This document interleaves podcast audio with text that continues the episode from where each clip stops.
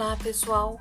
Aqui é a professora Cristina e este é o primeiro podcast da, do componente Psicologia Organizacional aplicado ao curso de administração. Lembrando que esse podcast ele deve ser usado apenas para fins acadêmicos, eh, conforme instruções já, já enviadas para vocês em outra gravação. Neste primeiro podcast, nós vamos falar das principais é, conceitos é, da teoria psicologia comportamental ou behaviorismo. Vamos lá? Alguns conceitos importantes. Behaviorismo vem da palavra behavior, que é um que significa comportamento no inglês, e se refere a uma teoria é, é, chamada na psicologia como teoria comportamental ou análise experimental de comportamento, e ela defende então que a aprendizagem humana acontece de uma forma é, controlada, né? Então, nessa teoria vai se falar sobre respostas, estímulos, é, ou como nós falamos né, no português é, comum, é, estímulos, respostas ou reações a ações. Né? É, primeiramente, a teoria vai separar é, os comportamentos em comportamento respondente e comportamento operante. O comportamento respondente é aquele natural, né? Como, como respirar, piscar os olhos, uh, o coração bater e o comportamento operante, que é o comportamento que mais nos interessa, né? Nós que lidamos com pessoas e vocês que futuramente vão trabalhar com administração de pessoas, é, se refere então ao comportamento operante, uh, um comportamento uh, voluntário, né? Aquele comportamento que nós pensamos ou pelo menos a gente manda um comando do cérebro para que ele aconteça. Então são quaisquer outros comportamentos, né? Eu estudar, eu ler um texto, eu fazer uma folha de pagamento, né? Eu ligar para um funcionário meu, tudo isso são exemplos de comportamentos operantes. O homem age sobre o mundo através dos seus comportamentos. E para que esses comportamentos aconteçam, segundo a visão da psicologia comportamental, é, existem alguns processos né, chamados uh, manipulação de comportamento. Manipulação no sentido científico, que é você aumentar a incidência ou diminuir a incidência de um determinado comportamento humano. Né? Quando você aumenta um comportamento, isso é chamado de reforço positivo. E quando você é, diminui o comportamento, você está, por exemplo, punindo né, um comportamento para que a incidência dele diminua. Né? Reforçar positivamente significa você apresentar uh, alguma, algum estímulo né, que essa pessoa aprecie e a partir desse estímulo, então, o comportamento tenha a sua, a sua probabilidade de acontecer mais vezes aumentada. Do mesmo modo, existe o chamado reforço negativo, em que você aumenta o comportamento, só que pela retirada de algum estímulo desejável, né? Que é aquele é, famoso exemplo do choque, né? Então, se o ratinho está na caixa e ele está é, sentindo choque, né? É, quando ele manifesta um determinado comportamento, o choque cessa, o choque para, ou seja, é, quando ele manifesta o comportamento, ele entende que há uma sensação de alívio e por causa disso, então, ele vai ter mais vezes esse comportamento de abaixar a caixa de Skinner, né? É, o reforço, então, ele acontece é, de uma forma é, quase que descontrolada na sociedade, né? Mas o que esses três autores, Watson, Skinner e até o Pavlov, que são né, os, uh, os que propuseram essa teoria behaviorista, pro, é, eles dizem que é, nós conseguimos manipular né, esses reforços, é, esses condicionantes né, do meio para que o funcionário ou para que as pessoas se comportem de uma forma que nós gostaríamos, né? É, então, há a questão do, do, controle de estímulos, né? Que é polêmico, né? Vocês podem pensar, poxa, mas eu vou man manipular um comportamento de alguém? É, isso acontece, né? É, então, vale a pena a gente reforçar, né? Que esse controle de estímulos, né? Tanto o reforço de comportamentos quanto a extinção ou a punição de comportamentos é, eles acontecem geralmente com um determinado fim, né?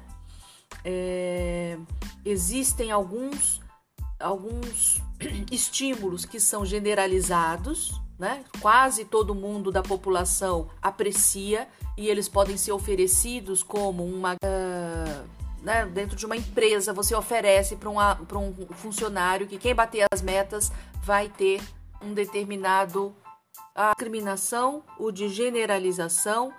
É, então, enquanto a generalização fala né, de um estímulo que é percebido como semelhante, a discriminação ela vai mostrar que o mesmo estímulo pode ter significados diferentes para cada um, para cada evento, né, para cada situação e para cada pessoa, tá? É, o behaviorismo ele é muito utilizado uh, no caso das empresas, nos treinamentos, na publicidade, né? E até mesmo uh, pensando no controle cotidiano do comportamento dos funcionários através do oferecimento de algumas gratificações que nada mais são do que esses estímulos que nós falamos aqui, né? Mas é bom ressaltar que o contra-controle, ou seja, é, o trabalhador que tem o seu comportamento manipulado, ele também vai colocar a sua inteligência para funcionar e usar estratégias para escapar desse controle. Isso se chama contra-controle, né? Bom, então com isso nós encerramos, né, os principais uh, conceitos dessa teoria tão interessante, né, chamada behaviorismo. Uh, eu vou então disponibilizar esse drive, esse link no drive vai estar disponível para vocês no Google Classroom ok? Então a gente se encontra na quarta-feira às 18 horas no Google Meet. Um abraço.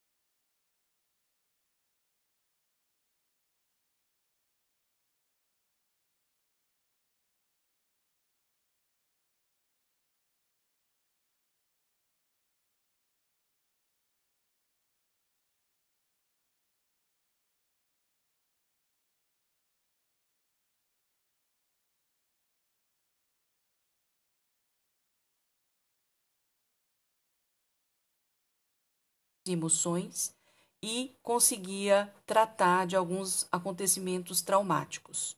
O Freud o que faz? Ele pega esse método, é, aprimora, abandona alguns questionamentos que ele fazia, é, abandona, abandona algumas práticas que ele é, via o Breuer usar, por exemplo, a hipnose, e vai desenvolver o seu método próprio, né, que ele futuramente vai chamar então de psicanálise é, algumas, alguns funcionamentos né, dentro da vida mental que Freud vai enunciar são, por exemplo, de que nós temos uma força psíquica é, que vai é, é resistir a alguns impulsos é, de satisfação. Né? E a repressão, né, que, vai, que é uma força, um processo psíquico que vai fazer com que desapareça da consciência algumas ideias que são é, consideradas por nós individualmente como insuportáveis ou dolorosas. Então, todos esses conteúdos que são reprimidos, eles são guardados no nosso inconsciente. Bom, então a primeira é, grande é, sacada né, dessa teoria foi dividir a vida mental nesses três níveis.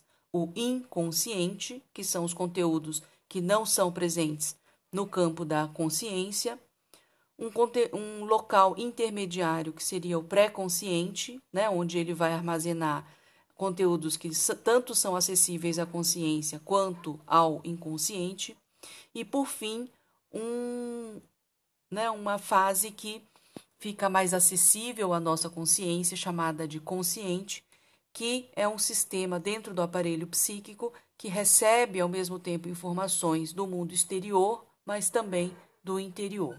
Né? Um exemplo de informações conscientes são, por exemplo, a atenção e o raciocínio. É, Freud vai tocar em alguns assuntos bastante controversos, né, que algumas pessoas, inclusive, é, se posicionam é, questionando essa teoria, porque ele fala é, da, da busca pelo prazer, né, tanto é, da, desde a, a, fase infantil, né, vai falar é, das fases de prazer que vão é, sendo desenvolvidas ao longo do nosso, da nossa, do nosso desenvolvimento humano, né?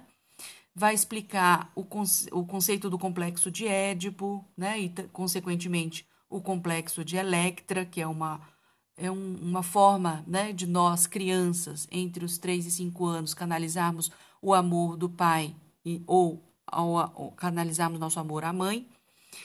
É, vai falar do imaginário, vai falar que essa energia que busca satisfação, ela tem um fim é, no, é, econômico, no seguinte sentido, de que ele vai tentar, é, da, da melhor forma possível, é, canalizar a energia, né, alimentando alguns processos psíquicos que são é, mais é, prazerosos, né, ou que são mais é, menos sofridos para nós, né?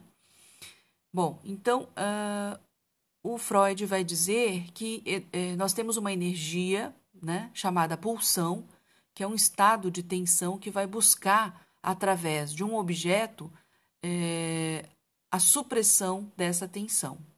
Né? É, o Eros seria uma pulsão que nos leva à vida através da satisfação, de pulsões de autoconservação e também de pulsões sexuais. E também existe a pulsão de morte, que seria, chama-se Thanatos, né, nessa teoria. É, e por pulsão de morte, é, a gente entende algumas energias, né, algumas tensões que a nossa vida mental vive, que se refere a é, pulsões é, de destruição, né, ou pulsões que estão dirigidas para fora, manifestando é, agressividade e destrutividade, né? É, Freud então vai dizer que todo sintoma é, que nós manifestamos, todo o nosso comportamento, ele é um resultado entre o desejo e o mecanismo de defesa, né? É, no meio dessa guerra, né, entre o desejo do indivíduo e aquilo que é, é aquilo que nós nos permitimos é, desejar, né, no meio desse conflito, é que vai surgir o comportamento e o pensamento. Né? E daí, então, vai vir a segunda teoria do aparelho psíquico, que vai enunciar três conceitos: o id, o ego e o superego. O id, então, seria um reservatório de energia psíquica. O superego, ele seria é, originário do complexo de Édipo e ele vai é, internalizar as proibições, os limites, a autoridade e o ego ficaria no meio desses dois, né, tentando intermediar estabelecer o equilíbrio entre esse reservatório de energia psíquica, que não tem noção da realidade, e o superego, né, que vai dando esses limites para que nós possamos nos comportar né, dentro daquilo que a sociedade espera de nós.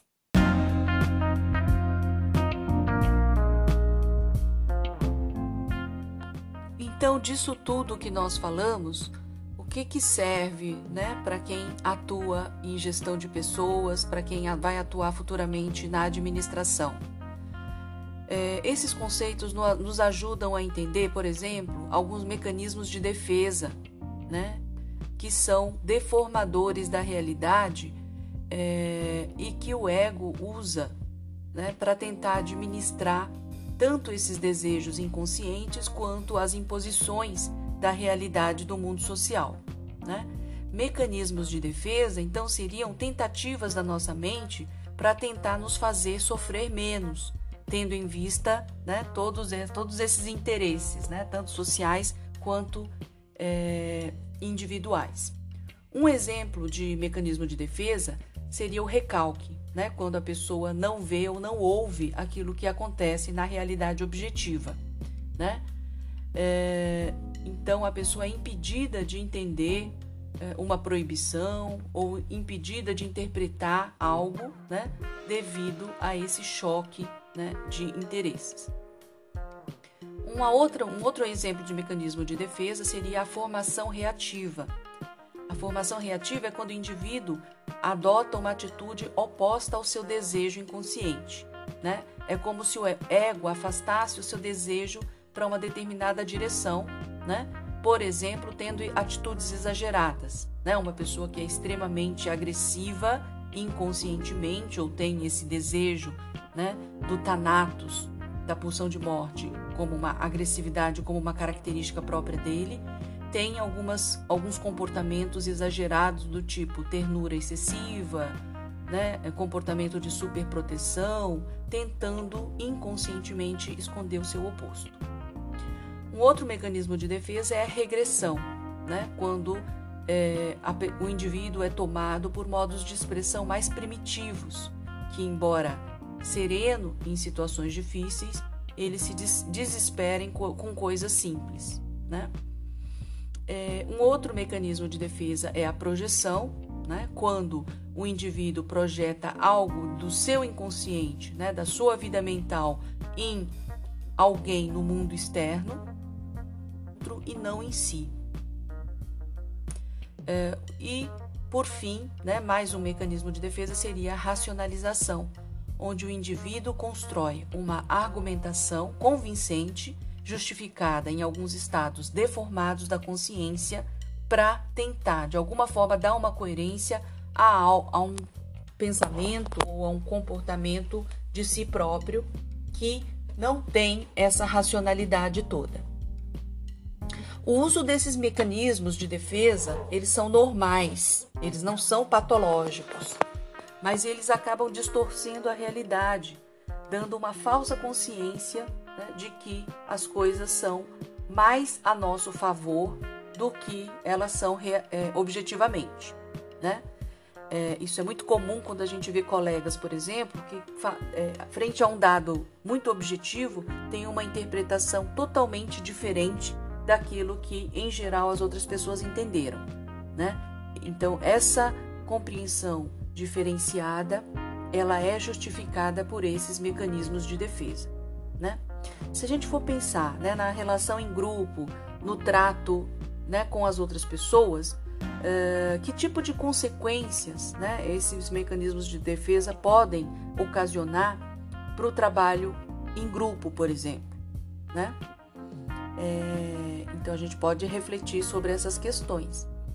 A psicanálise, nas suas aplicações e contribuições sociais, ela se propõe a investigar, a entender melhor o sofrimento do ser humano, né, a sua superação e também a produção de conhecimento, para que essas informações sejam úteis na compreensão dos fenômenos sociais mais graves e também no sistema psíquico de cada indivíduo.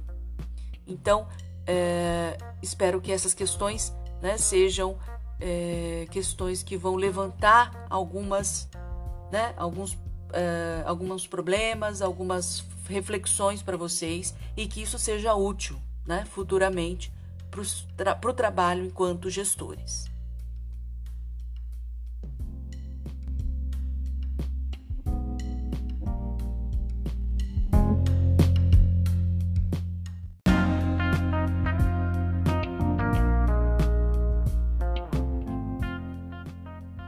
Olá, pessoal! Aqui é a professora Cristina e esse é o podcast número 2 da disciplina Psicologia Organizacional para o curso de Administração, onde teremos um grande desafio. A partir do capítulo 5 do livro Psicologias, da Bock e outros autores, vamos apresentar então essa grande teoria eh, da psicanálise, uma teoria ampla, complexa, mas que traz contribuições importantes para o nosso dia a dia de convívio e administração de grupos, de pessoas, enfim, da organização como um todo. E aí, vamos lá?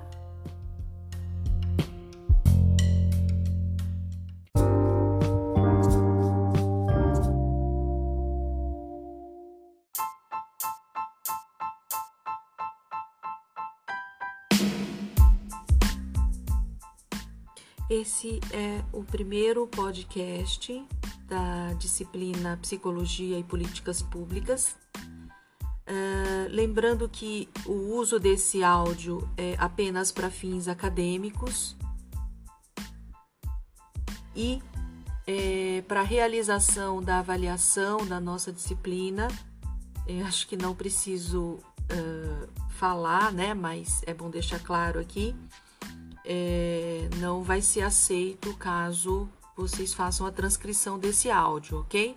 O áudio é apenas para tentar simplificar um pouco né, a discussão do texto, que é um pouco complexo, mas é, cada um vai ter que se apropriar né, da, da interpretação, escrever com as suas próprias palavras é, o seu próprio entendimento, ok? É esse exercício que eu quero que vocês façam. Bom, é, é importante destacar que esse, esse texto ele tem como objetivo dar uma visão interdisciplinar, multidisciplinar, né, da, das políticas públicas, é, no sentido de situar a psicologia como mais um olhar dentre vários, né? É, a psicologia ele coloca como uma ciência que tardiamente entrou para discutir as políticas públicas. Infelizmente, ela se manteve alheia né, ao debate em relação às políticas públicas, principalmente temendo né, eh, se envolver com essas políticas e acreditando, dentro daquela visão mais ingênua, de que a psicologia deveria se limitar ao setting clínico, né? E, portanto, que não deveria se envolver com questões mais políticas. É importante ressaltar também que o objetivo do texto é, é discutir teoricamente né, as quatro vertentes epistemológicas a partir das quais os pesquisadores de vários campos têm abordado as políticas públicas, dentre os, dentre os quais a psicologia social também. Né? É importante lembrar que o professor ele vem de uma linhagem teórica norte-americana da psicologia social é, é, de fora, né? Ele fez alguns estudos em, é, no Instituto Tavistock. Então é desse lugar teórico e epistemológico que ele fala. Lembrando também que o objetivo do texto é demarcar politicamente as atuações e os pesquisadores que estão realizando pesquisas, que já realizaram pesquisas dentro dessas quatro vertentes epistemológicas que ele descreve no texto.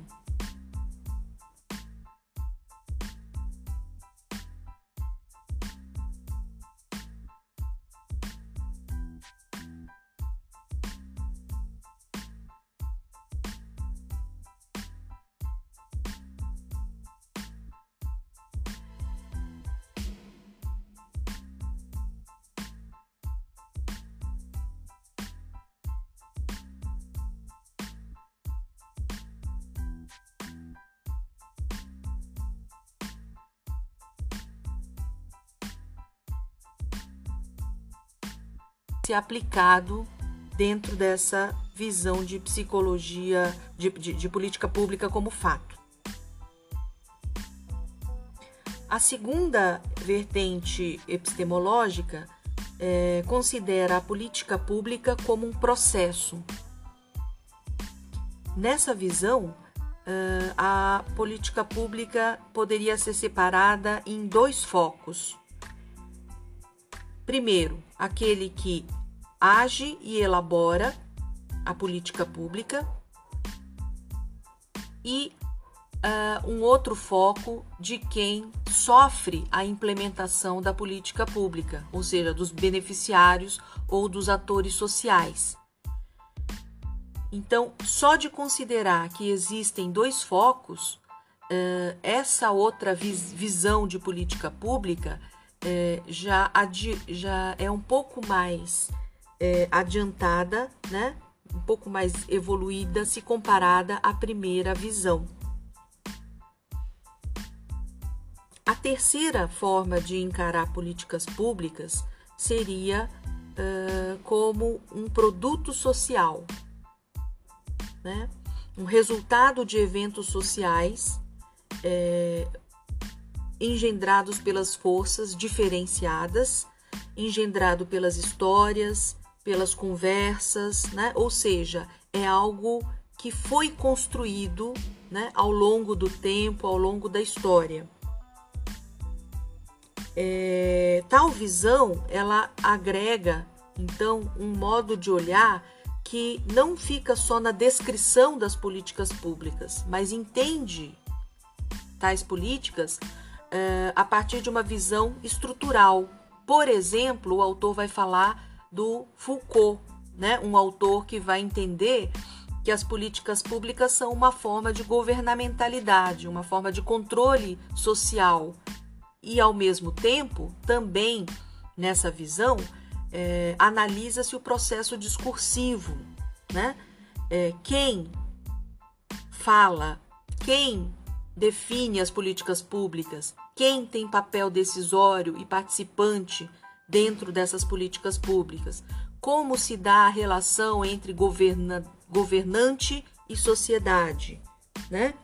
é, quais são os conflitos existentes entre o fazer a política pública e também os saberes, ou seja, as comunidades científicas, acadêmicas, que também têm um olhar né, e que também interfere esse modo de encarar epistemologicamente as políticas públicas. A quarta visão, né, a quarta vertente que o Spink propõe para a gente entender políticas públicas é vê-las como múltiplos reais, né? uma visão da performatividade. É, nesse sentido, né, quando a gente fala de performatividade, a gente está falando de papéis, a gente está falando de é, mudanças. Né? É, o discurso, nessa visão, não é somente social, é mais do que social ele inclui materialidade e também a sociabilidade. É uma relação entre essas duas coisas. Por isso, eh, o discurso também é chamado de materialidade social. Nessa quarta vertente, se entende a relação entre ator e rede como algo que não é estanque, não é parado, não é absoluto e também não é, não se dá de forma linear. Considera-se que tem muitas uh, uh, múltiplas realidades, né, que, a, que ocorrem de forma concomitante e ao mesmo tempo fugaz. Não tem como a gente mapear, né, e considerar que o cenário é esse. Ele está em constante transformação. Então, Uh, nessa quarta vertente, existem autores, principalmente os chamados pós-construcionistas, né, que uh, vão entender a complexidade do mundo atual como um cenário que deve ser analisado a partir dessa uh, fugacidade, né? ou seja, dessas constantes mudanças, dessa volatilidade dos princípios, dos valores né, e das formas de organização. Bom, indo para a reta final do texto, então o Spink vai questionar é, que, no meio da complexidade da atual sociedade, a gente precisa minimamente considerar esse cenário mutante para que as nossas análises não sejam estanques e marcadas por práticas tão ruins como o coronelismo, que vai infringir, por exemplo, direitos fundamentais, né? direitos esses que deveriam ser garantidos pelo Estado. Um outro aspecto que o autor coloca é que o conceito de controle social é importante quando se fala de políticas públicas porque ele inclui a noção de coletividade e de negociação de direitos. Inclusive, ele cita os direitos do homem é, e que, para que eles sejam efetivos, é necessário que a gente consiga garantir na prática cotidiana, reconhecendo o direito dos homens como uma revolução no entendimento sobre os direitos. Não basta, portanto, que esses direitos estejam previstos nas políticas públicas, no papel, na legislação, mas sim a gente precisa levar em consideração essa dinamicidade eh, na prática e na aplicação das políticas públicas. O Spink também coloca que no agir público, no agir social, a política pública, assim como qualquer outro conceito, é polissêmico, ou seja, estudiosos ou a própria sociedade pode entender de formas diferentes. Não é aqui o caso de vocês é, separarem essas quatro vertentes epistemológicas como se elas fossem tota, totalmente diferentes ou auto-excludentes. Não é assim. Não, e nem é o propósito do texto de vocês diferenciá-las como se uma não se relacionasse com a outra. A ideia é que vocês entendam que existem olhares diferentes sobre as políticas públicas. A gente não pode dizer que todo mundo que usa essa expressão está se referindo da mesma forma que a gente. Então, entender essas quatro vertentes é entender que é, a forma como o pesquisador está lidando com esse tema pode ser diferente, a partir do olhar epistemológico que ele tem. Nesse sentido, alguns, alguns estudiosos vão conseguir fazer análises mais complexas, mais abrangentes, mais é, condizentes com a realidade, né, tão complexa como a que a gente presencia. Existe inegavelmente um grande espaço para psicologia social. E a conclusão do texto é uma conclusão aberta, em que ele coloca que o olhar da, da política pública é apenas um entre uma multiplicidade de sentidos possíveis. E cabe a vocês, estudantes de psicologia, serem capazes de perceber que esses vários sentidos eles podem ser instrumentos para que vocês construam uma prática que seja responsável, que não seja ingênua e nem alienada de todo esse processo que a gente discutiu aqui. Nesse sentido, estudar essas quatro vertentes epistemológicas pode ajudar vocês a abrirem o olhar para as possibilidades de análise. Ok? Bom, acho que é isso, né? É, eu espero que vocês, é, que tenha clareado um pouco, que tenha ajudado vocês a compreender o texto. Desejo uma boa escrita do trabalho para todos e aqueles que já tiverem postado podem refazer a partir desse áudio, ok? Um bom trabalho e um abraço a todos.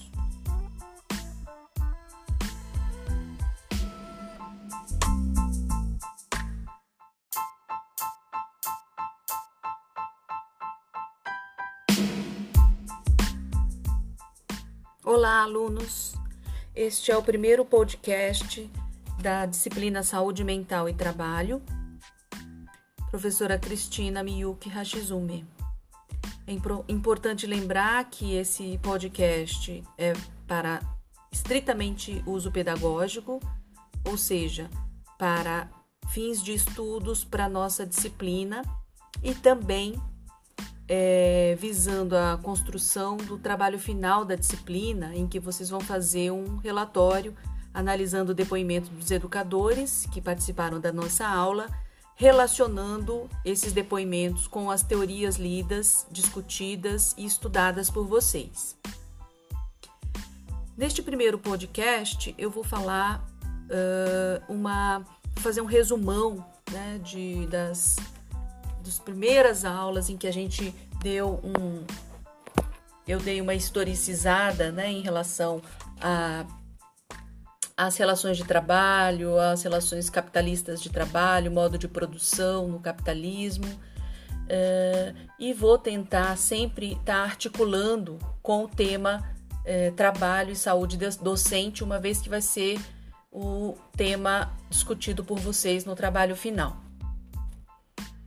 A escola é, passou por um período de é, democratização né, para conseguir atender a, a, população mais carente, né, isso mais ou menos na década de 30, década de 40 no Brasil é, momento em que, naquela época, havia mais professores homens, né? Eram bem remunerados, porém, com a abertura né, das escolas para outros outras classes sociais e com a democratização dessas escolas, há uma abertura enorme de vagas para trabalhar como professores, né? Abrindo possibilidades aí de entrada da mulher nesse mercado de trabalho né? demandando também formação para o trabalho, né? E desde então, desde esse, desde esse momento de democratização e abertura de vagas das escolas, é, é que a gente tem acompanhado aí uma precarização das relações de trabalho docente. E aí a gente pode pensar, né? É, desde então, a gente pode falar de uma remuneração adequada principalmente para esse público feminino, né, que é o público eminentemente de professoras da escola que nós encontramos hoje. É, é, importante também a gente ressaltar nessa primeira parte da disciplina que a gente falou sobre a interseccionalidade nas relações de trabalho. É diferente uma relação de trabalho quando a gente fala das mulheres, dos homossexuais, dos migrantes, dos negros, e também é importante a gente pensar sobre o futuro do trabalho docente. Será que a gente pode falar de uberização, de uma indústria do futuro em que vai flexibilizar ao máximo as relações de trabalho docente? Então, frente a todos esses questionamentos, é importante a gente pensar na saúde do trabalhador, né? Quantos e quais estudos epidemiológicos foram feitos no sentido de buscar evidências para é, ressaltar a necessidade de estudos sobre os impactos dos adoecimentos para a saúde, do, saúde mental do trabalhador. A professora Edith Manseligman Silva, uma psiquiatra e médica do trabalho, ela foi uma das pioneiras a produzir trabalhos na área de medicina do trabalho, né? É, que rompeu com a medicina pre preventiva da década de 60 e 70, em que é, agora no contexto da reforma sanitária, vai incluir estudos não só da medicina física e biológica, mas também discussões das ciências sociais e da saúde coletiva, incluindo discussões sobre é, a, a problemas econômicos, políticos, históricos que afetam a saúde pública. Vale ressaltar também que nas primeiras aulas a gente discutiu uh, a Rede Nacional de Saúde do Trabalhador, a RENAST, que é uma política pública federal responsável pelo SUS, é, que, desculpa, é, é, dentro do SUS, né, a RENAST faz parte do SUS, é, em que dentro da, da RENAST nós temos o, o Centro de Referência em Saúde do Trabalhador, né, o CEREST, né, que vai fazer é, uma série de ações, dentre as quais vigilância e prevenção de acidentes em relação ao trabalhador. Por ser um equipamento do SUS, ele tem a obrigação de estar presente junto aos trabalhadores, produzindo pesquisa, fazendo ações no sentido de coibir esses adoecimentos, os, acidentes de trabalho, enfim, de tentar minimizar o sofrimento do professor, né? É, usando todo o equipamento e todos os profissionais especializados em prol da população né, desse território onde ele atua.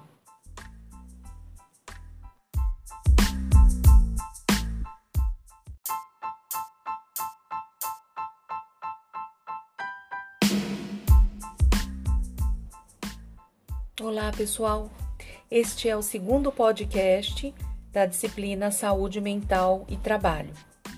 Nesse podcast, nós vamos falar sobre o nexo causal e o discurso legitimado sobre o adoecimento do trabalhador e vamos falar também dos acidentes de trabalho na perspectiva da medicina social e da saúde coletiva.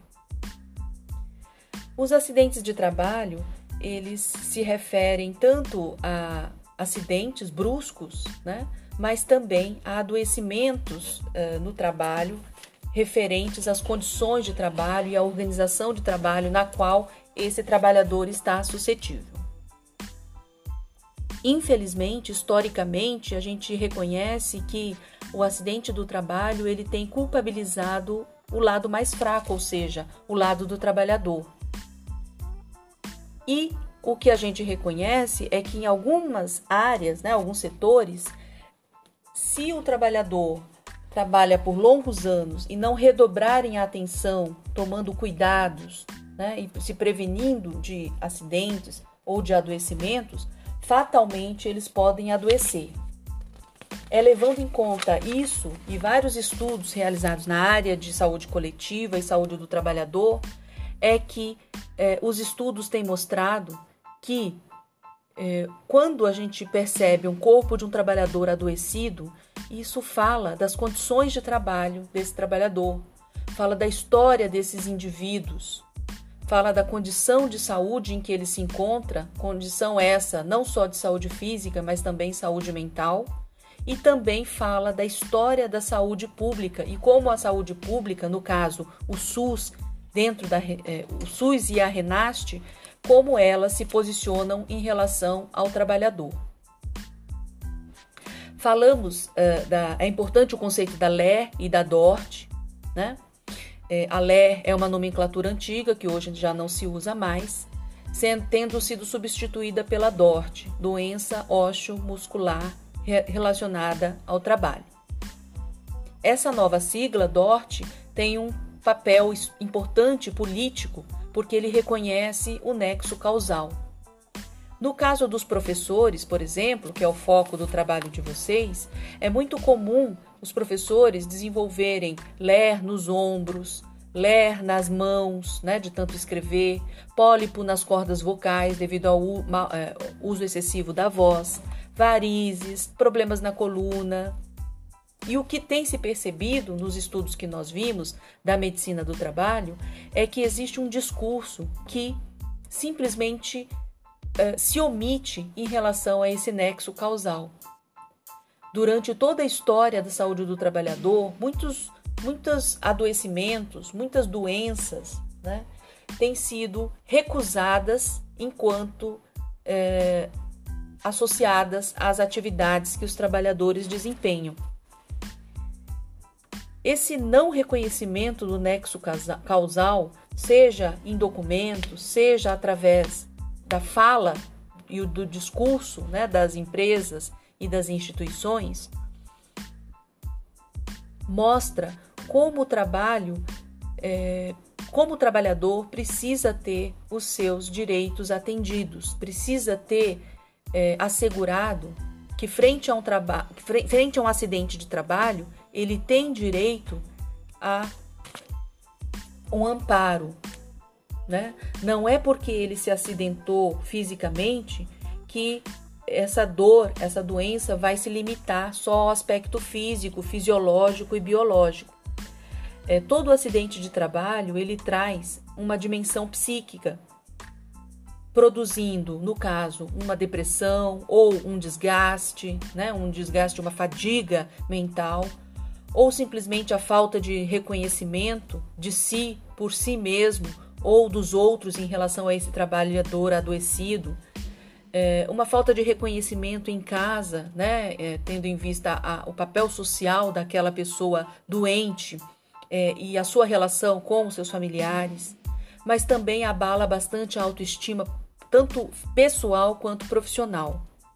Fora histórias que nós ouvimos de violência doméstica e conflitos que passam a ficar mais acentuados devido aos acidentes de trabalho, em que esse trabalhador, ao se acidentar ou ao adoecer, ele acaba tendo comportamentos mais agressivos em casa, consequentemente mudando aí totalmente o clima é, de casa. Né? Os acidentes de trabalho ele, eles impõem medo ao trabalhador, inibe e bloqueia alguns tipos de manifestação, o que é muito sofrido para esse trabalhador. E, nós, uh, e existem também o conceito de coletivos de regras e segredos de ofício, uh, principalmente teorizado por Daniel Kuh, em que ele fala que para evitar os acidentes, é, esses coletivos de regras criam é, uma espécie de segredos né, pactuados entre os trabalhadores, no sentido de preservá-los do seu sofrimento.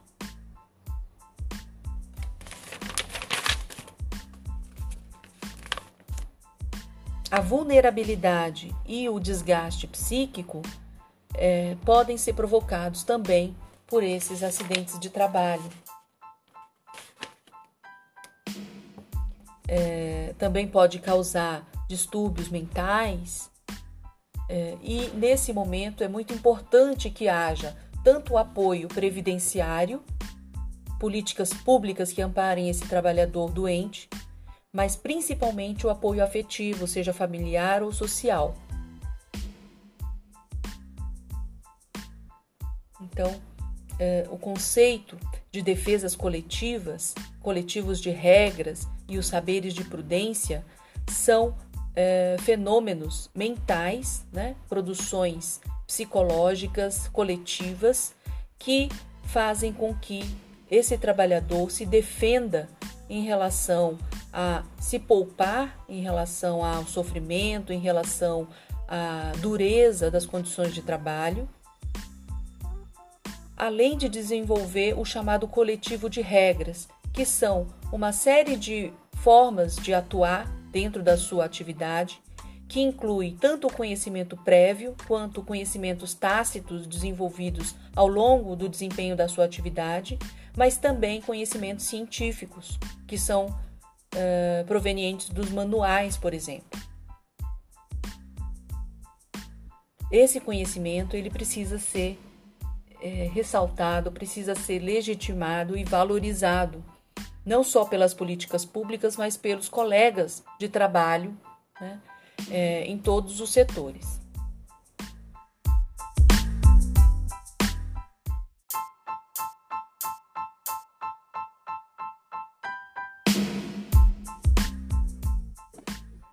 Olá, pessoal. Esse é o podcast número 3 da disciplina Saúde Mental e Trabalho. Nele, meu objetivo é apresentar as três abordagens é, teóricas da saúde mental e trabalho, dentro da divisão que a autora traz.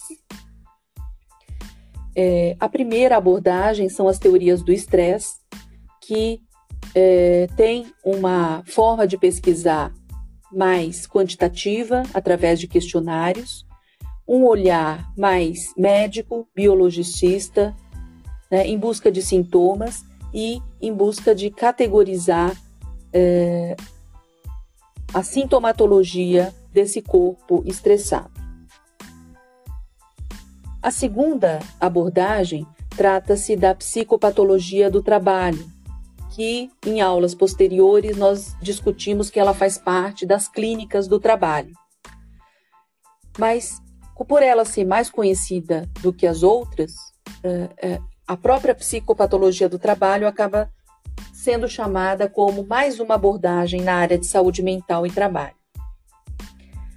Seu representante principal é Christophe Dejour, psicanalista, médico, psiquiatra, que vai é, é, focar na questão intersubjetiva do trabalho, os aspectos interpessoais e como o trabalhador cria situações para evitar o desprazer e, ao mesmo tempo, buscar o prazer, mesmo que inconscientemente falando.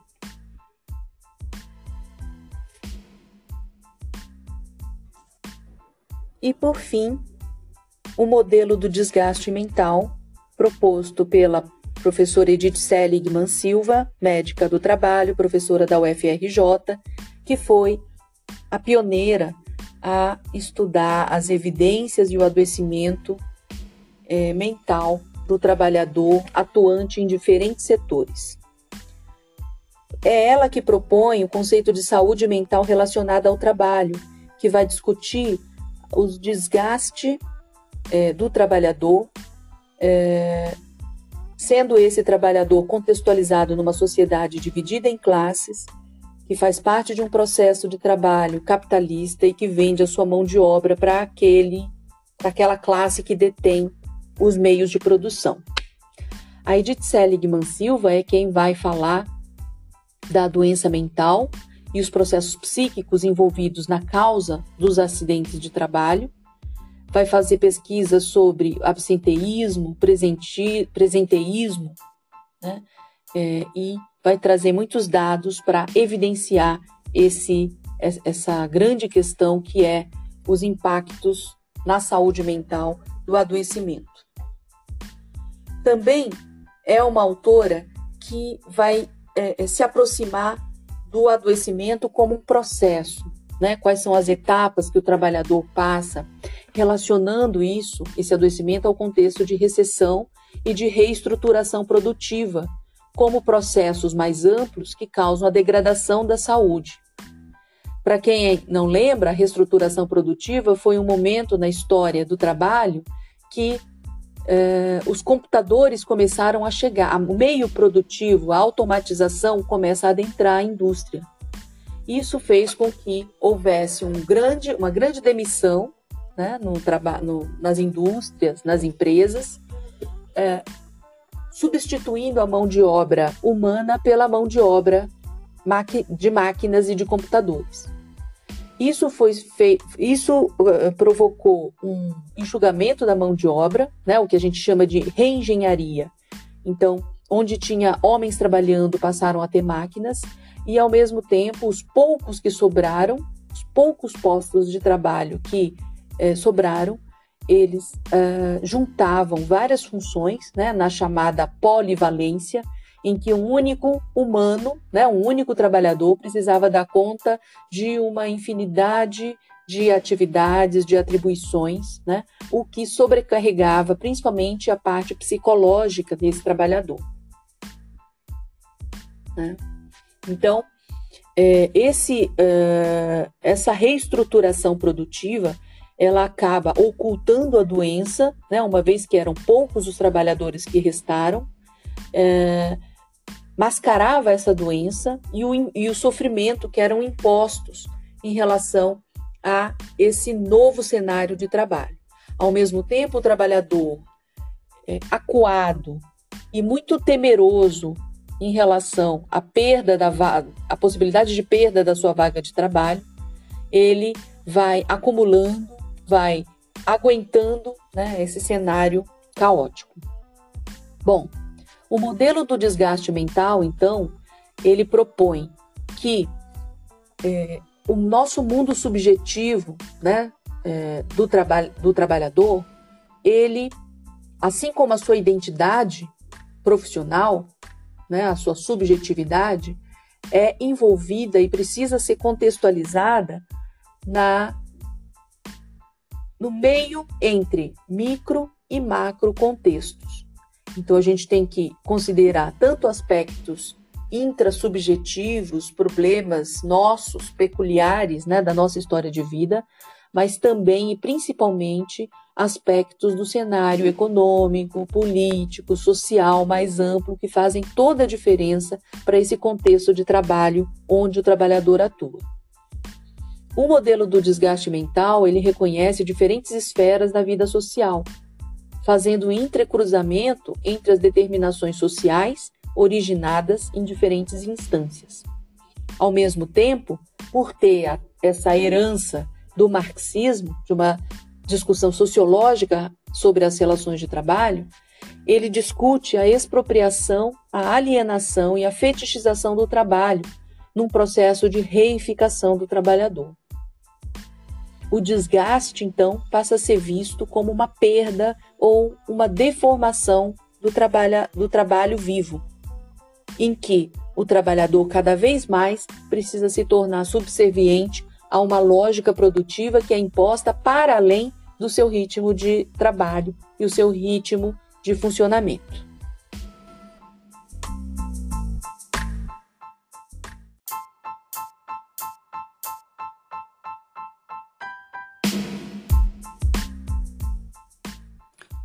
Olá, turma de saúde mental do curso de psicologia. Meu nome é Cristina Miyuki e vamos trabalhar juntos na disciplina Saúde Mental e Trabalho. Nossos encontros síncronos ao vivo serão uma vez na semana, sempre às quintas-feiras, das nove e meia às dez e meia. Peço a todos que acessem sempre a nossa sala de aula no Classroom pois semanalmente teremos materiais como podcasts, links, vídeos, textos e leituras para a próxima aula, ok? Até lá!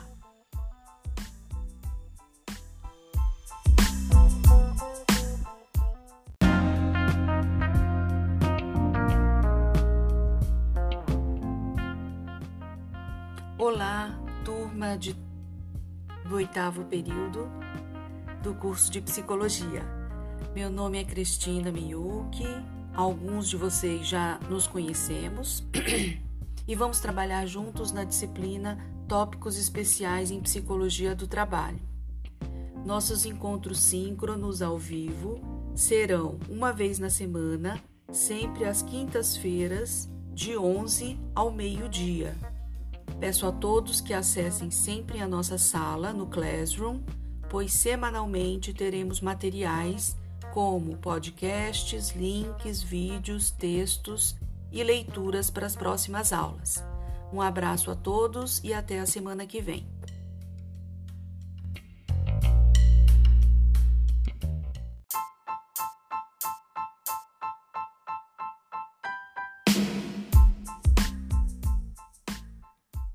Olá, turma de feras da, do curso de administração. Sejam bem-vindos ao primeiro semestre. Meu nome é Cristina Miyuki e vamos trabalhar juntos na disciplina Psicologia aplicada à administração. Nossos encontros síncronos, ou seja, ao vivo, serão uma vez na semana, sempre às quartas-feiras, das 18 às 19 horas. Peço a todos que acessem sempre a nossa sala no Classroom pois semanalmente teremos materiais como podcasts, links, vídeos, textos e as leituras que iremos discutir nas próximas aulas. Sejam mais uma vez bem-vindos e nos encontramos então na próxima semana. Um abraço a todos.